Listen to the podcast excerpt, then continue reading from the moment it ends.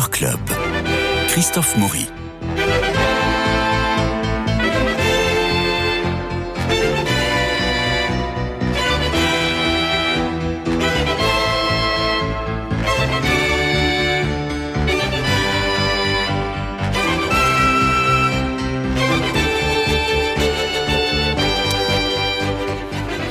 Jacques Serres nous a quittés lundi dernier, il avait 94 ans.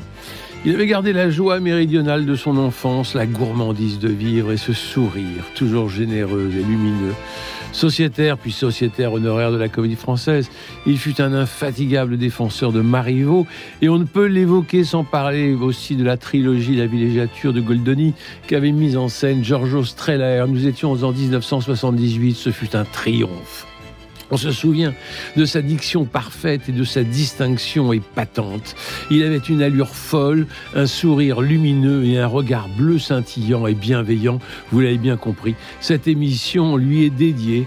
Et tout de suite, nous avons au téléphone Patrick Brisson qui a été son agent pendant des décennies, pendant de nombreuses années. Patrick Brisson, bonjour.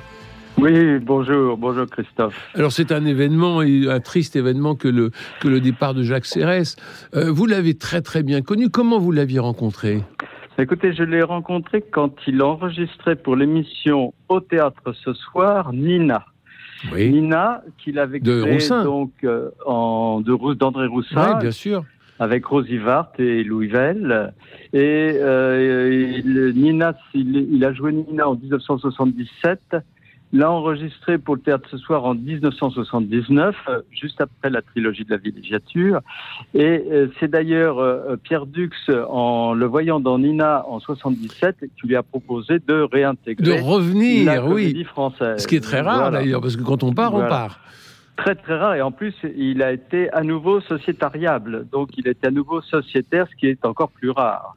Et alors vous, quelles étaient vos relations avec lui? C'était des relations de Ah, bah, travail, bien des entendu, mais euh, plus que d'agents, beaucoup plus que, que d'agents à, à, à artistes. C'était des relations euh, amicales et euh, c'est d'ailleurs, euh, je, j'étais, ce- je suis resté son agent depuis 1977, euh, je crois, ça doit être ou 78, 78, mes débuts d'agent.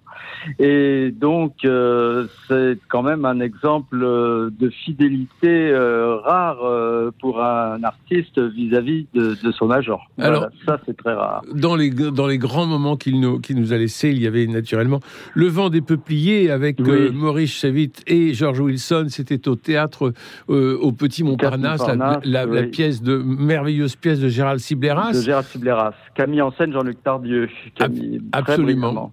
Et alors, Oui. c'est- c'est vous qui lui aviez transmis ce projet? Tout à fait, j'ai transmis ce projet et ce projet qui, était, euh, qui a eu beaucoup de succès, je dois dire.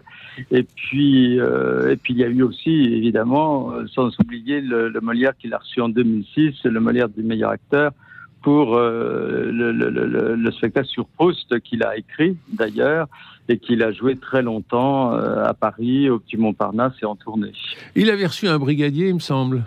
Tout à fait. Un Là, je brigadier peux pas d'honneur, vous dire hein. l'année, mais il a reçu un brigadier. Tout à fait, exactement. Alors là, nous allons l'entendre dans la façon dont il dit le chocolat de- dans la pièce de Goldoni, que, parce que euh, Streller lui avait donné quelques indications. Nous l'écoutons. Oui. Et alors, euh, à un certain moment, je dois entrer et demander mon petit déjeuner. Je demande mon chocolat. Alors, je dis, mon chocolat Alors, Streller, euh, mais non, tu comprends, il faut que tu. euh, vraiment, c'est un salaud, tu comprends, c'est un, horrible individu, alors il, faut que tu. Voilà, tu exiges, tu, allez, apportez-moi mon chocolat. Oh, je n'osais pas faire ça. Puis un jour, il m'a tellement énervé que je l'ai fait. J'ai fait Mon chocolat Voilà, très bien. Alors, il, est- il a dit C'est ça. c'est ça. Oh, moi, je n'en revenais pas. Vous avez lâché les chevaux. quoi. Oui, oui, oui. oui.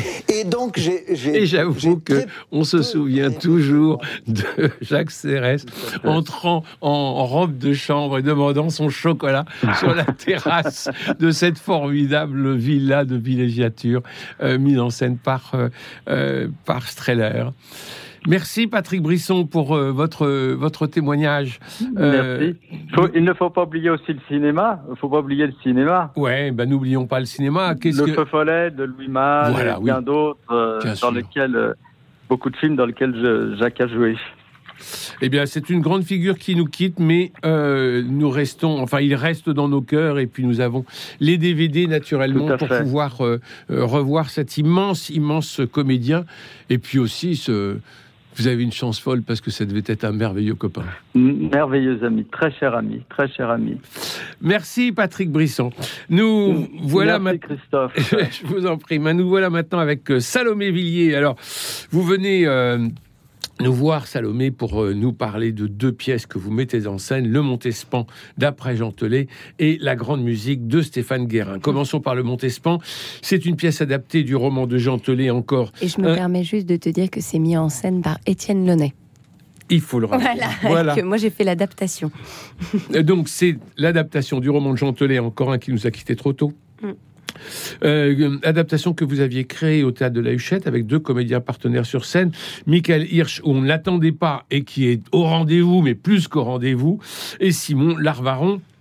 Et puis à Troyes, bah vous avez carrément fait exploser le petit théâtre, obtenu le Molière de, de, la révélation féminine. À Avignon, vous avez joué quasiment à guichet fermé. Et puis vous débarquez cette semaine au théâtre du gymnase, rien que ça. Et ça affiche déjà complet. Oh bah, on est très heureux. On est au théâtre du gymnase depuis le 7 octobre et, euh, et on a des salles magnifiques. Et là, le théâtre est sublime et, effectivement, on avait très peur. On était un peu stressé euh, à l'idée de passer de la huchette euh, au théâtre du gymnase. De 2 mètres carrés à 120 mètres. Exactement. Vous arrivez à occuper la scène quand même? Oh, Ouais, on avait peur de ça. On, avait, on s'est dit, oh mon Dieu, on va faire Polly Pocket à l'intérieur du, du, gymnase. Et en fait, pas du tout. La, la, scénographie d'Emmanuel Charles se déploie euh, vraiment comme un petit théâtre parce que Étienne, euh, dans, sa mise en scène, voulait rendre hommage à l'illustre théâtre euh, et, à Molière et à sa troupe, même s'il se fait un petit peu taper sur le museau Molière pendant le spectacle. Mais justement, le metteur en scène voulait rendre hommage à ce metteur en scène qui était Molière en disant bah écoutez, on arrive avec du théâtre d'ombre, avec un accessoire, un décor à tourner et en fait, on a un acteur, donc Simon Larvaron, qui qui joue Monsieur de Montespan. Michael joue 19 personnages. Voilà. Et moi, j'ai la, modeste charge de ne m'occuper que de 7 personnages. Donc, euh, ça va. J'ai un, peu une partition entre les deux. Dont la Montespan. Dont la Montespan. Ce qui est quand même une très lourde charge. Oui. D'accord. Oui. Mais très plaisant. C'est vous, Nadir euh, Oui, oui c'est moi, je suis là. Oui.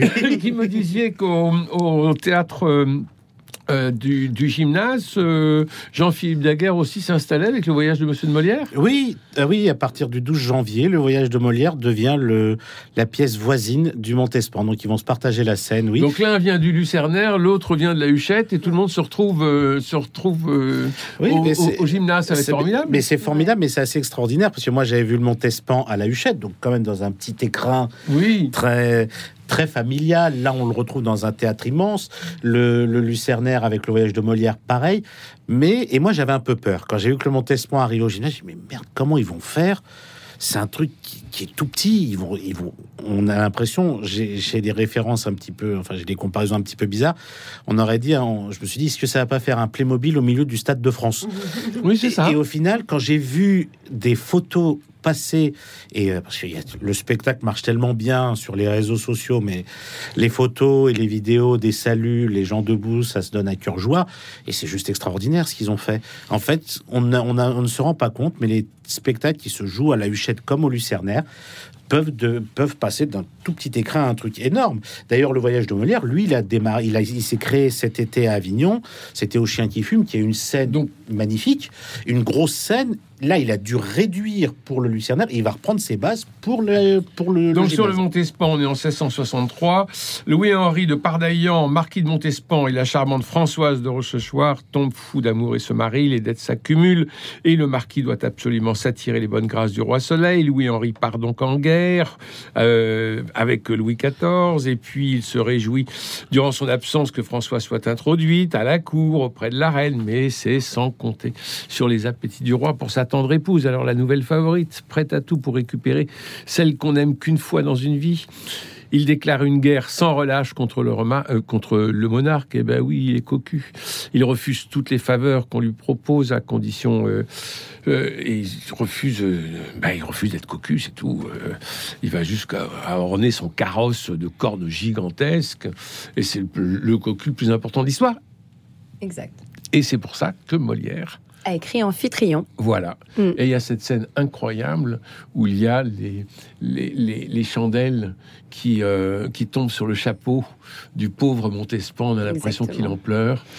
Et puis en fait, euh, c'est, on a même carrément rendu la scène un petit peu plus soft parce que dans le livre de Jean euh, il y a Lully qui est là et tout le monde l'humilie à la première de Molière. Molière tente de continuer tant bien que mal sa pièce et et en fait, Monsieur de Montespan se fait brûler euh, carrément, il y a des gens qui, euh, qui vont lui, qui vont l'enflammer. Ça va être une torche humaine avec Lully qui va lui taper sur la tronche avec son bâton.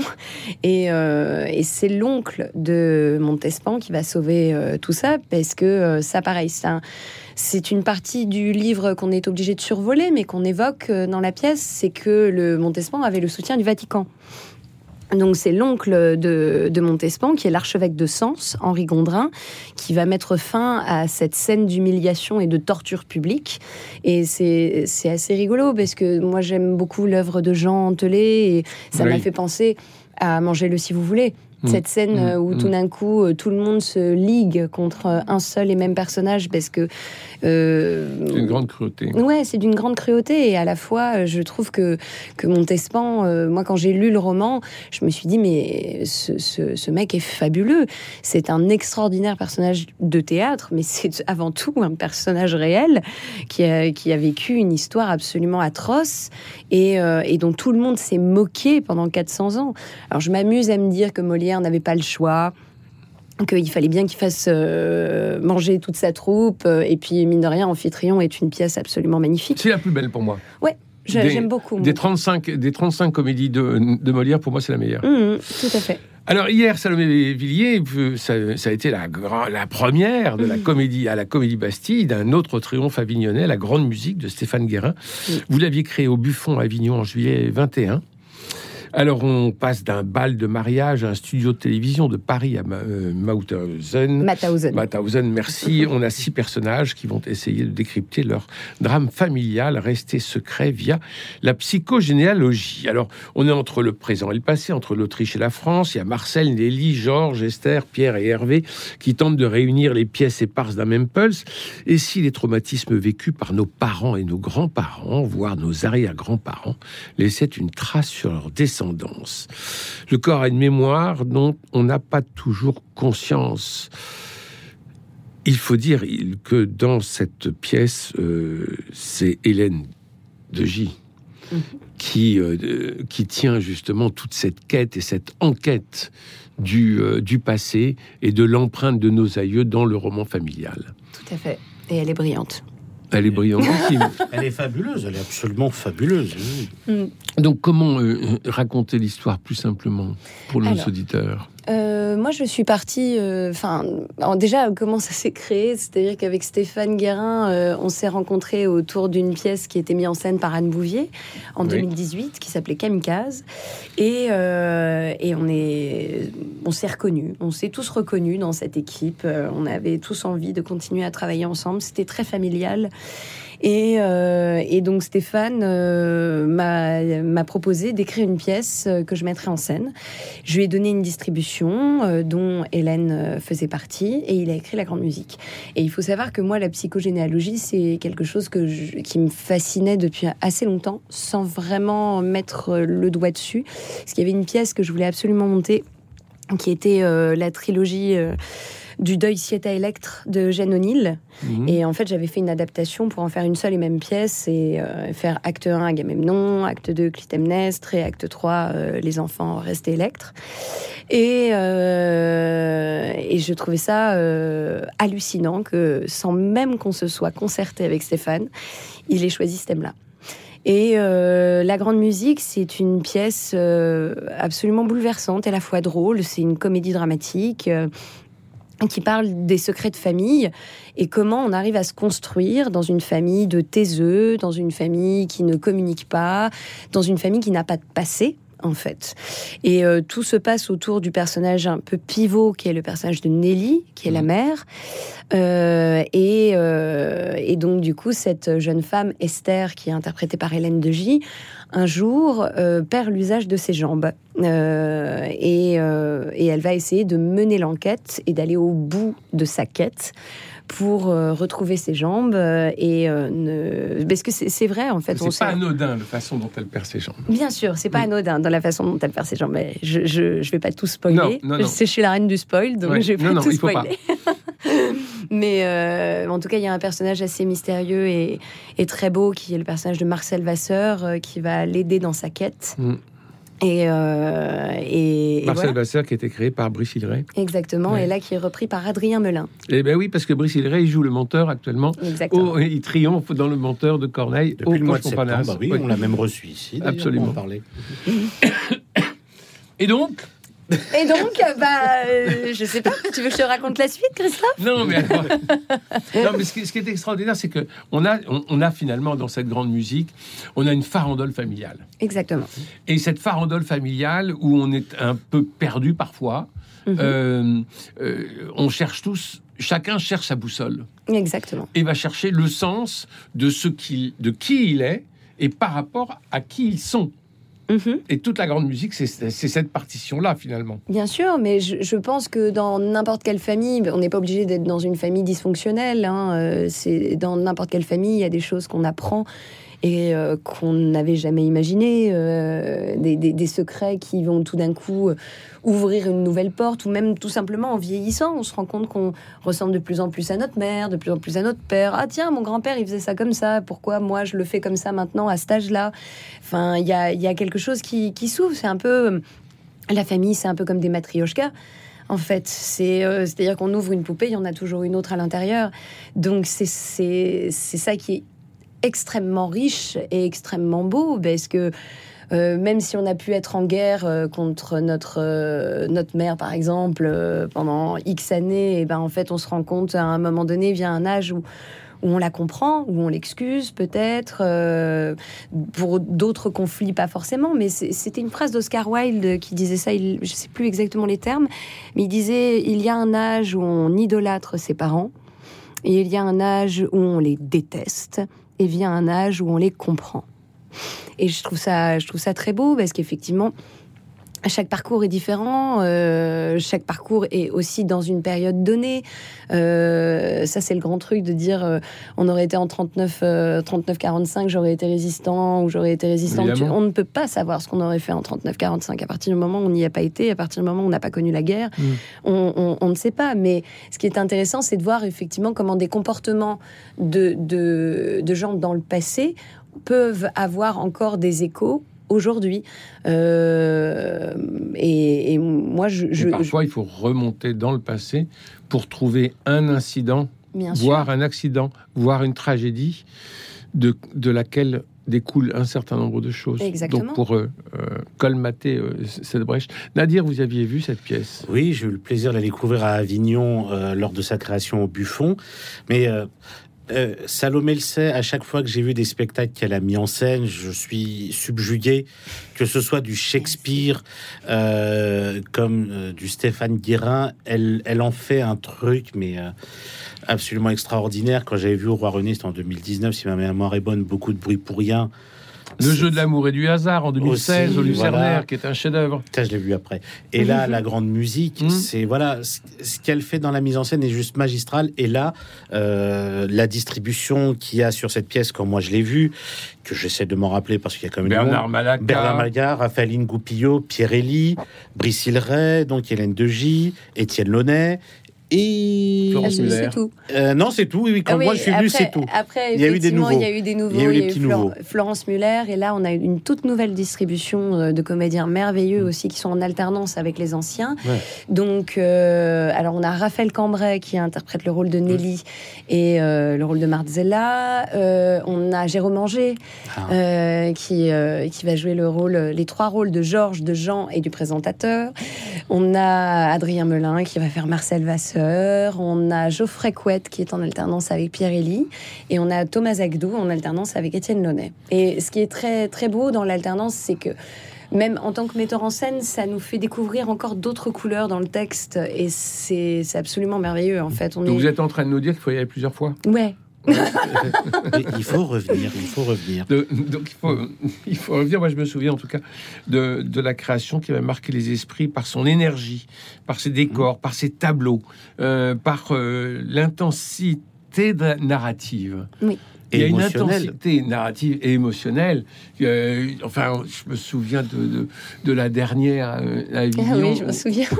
On a tous envahi le plateau pour venir vous, euh, vous féliciter et vous célébrer. Et c'était, c'était quand même un, un moment, euh, un moment étonnant.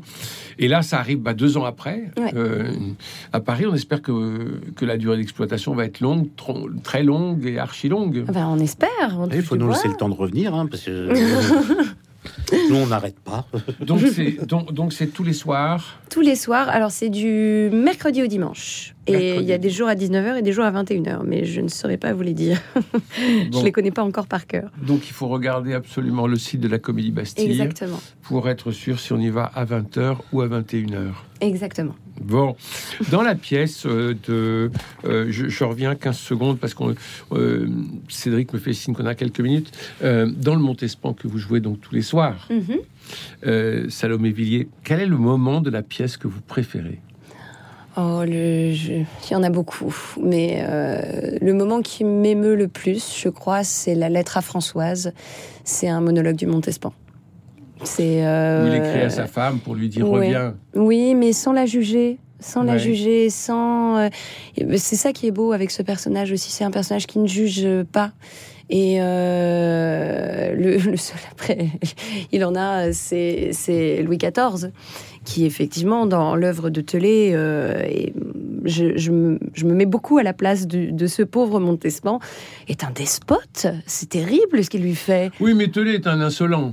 Oui, mais euh, et c'est ça que j'aime aussi. Oui, c'est que qui- est c'est un insolent Et oui. et qu'il met un coup de pied dans la fourmilière des, des tout-puissants et que effectivement moi pendant toute euh, ma jeunesse je voyais Louis XIV comme le roi soleil euh, intouchable qui a fait effectivement beaucoup de choses pour la culture française mais il a été aussi assez in- infâme avec beaucoup beaucoup de gens et, euh, et c'est vrai que je trouve que de déterrer le destin de cet homme-là qu'on avait totalement oublié, dont on s'est moqué pendant 400 ans, alors que c'est terrible, il a vécu une tragédie parce qu'il a renoncé aux honneurs, il a renoncé à l'argent, il a, il a vécu dans la, plus, dans la pauvreté la plus euh, terrible euh, pendant des années. Oui, c'est mais c'est surtout que l'histoire, moi j'ai l'impression que j'ai, parce que bon, je suis, je suis un petit peu jeunot quand même, mais dans les cours d'histoire qu'on avait moi à mon époque, oui, on parlait de Louis XIV, on parlait de la Montespan, Mais jamais de lui. mais son mari, on, jamais. C'était elle la figure historique de la famille. Mmh. Bah Lui, oui. c'était personne. Parce que justement, je pense, est-ce que c'était peut-être dû à ça, le fait qu'il a voulu se mettre en travers du roi, mais pas contre la royauté. Il voulait juste récupérer sa vie d'avant. C'est toute la question au théâtre du cocu. Alors, Sganarelle ou le cocu imaginaire, l'école des maris, euh, Arnolphe qui refuse d'être cocu, euh, c'est toute la question du cocu. Bien sûr. Et le cocu fait rire, Alors ça dépend comment on le présente. Alors, absolument. Et là, Tellet présente le cocu comme une femme abandonnée, finalement. et c'est Alors pourquoi une femme? Non, parce qu'on dit toujours le cocu ou la femme abandonnée. Ah Mais- d'accord, ok. Et en réalité, pourquoi on, on célèbre toujours le cocu au XVIIe siècle? Mhm, Parce que c'est la liberté de la femme. Bien sûr. C'est-à-dire que la femme, elle est libre. Et tant pis si le monsieur est tout triste. Et tant pis si le Montespan euh, l'armoie euh, comme une femme abandonnée. Et c'est là où Tellet renverse le, le Bah truc. ouais. Alors Oui. que pendant 400 ans. C'est là que c'est moderne. Voilà, Mhm. absolument. Mais c'est une juste un, un juste retour de bâton, je trouve, parce que moi, après avoir vu la pièce, j'ai eu vraiment envie de lire le roman de Jean Telet, qui est quand même énorme. Il est beaucoup plus cru que ce que j'ai vu Ah sur oui, scène. bah, Voilà. on a été vous l'avez vraiment édulcoré, et c'est, mais ce que j'ai vu, c'est, c'est humoristique. Et, Salomé et, euh, Salomé et Simon, sont, Simon, il est juste bouleversant à soi, il est Et- magistral dans Et son Salomé personnage. Villiers ne pouvait apporter que de l'élégance au texte de Jean Telet. C'est donc le Montespan que l'on peut aller voir et applaudir. Naturellement avec vous, Michael Hirsch et Simon Larvaron. Et c'est au théâtre du gymnase. Et puis, alors, depuis hier, il faut aller se précipiter à la comédie Bastille pour assister à la grande comédie, à la grande musique, pardon, à la grande musique de Stéphane. À la grande comédie Bastille. À la grande comédie Bastille, à la grande musique de Stéphane Guérin. Il me reste à remercier Cédric Coba pour l'organisation, Philippe Alpech pour le générique, François Dieudonné pour l'organisation des studios, Louis-Marie Picard qui permet de réécouter de transmettre le podcast de cette émission. Nous nous retrouverons pour parler des expos et particulièrement de Kokoschka. Ça, ça sera lundi et vous verrez, c'est un must. D'ici là, je vous souhaite un très joyeux week-end. À bientôt. Merci.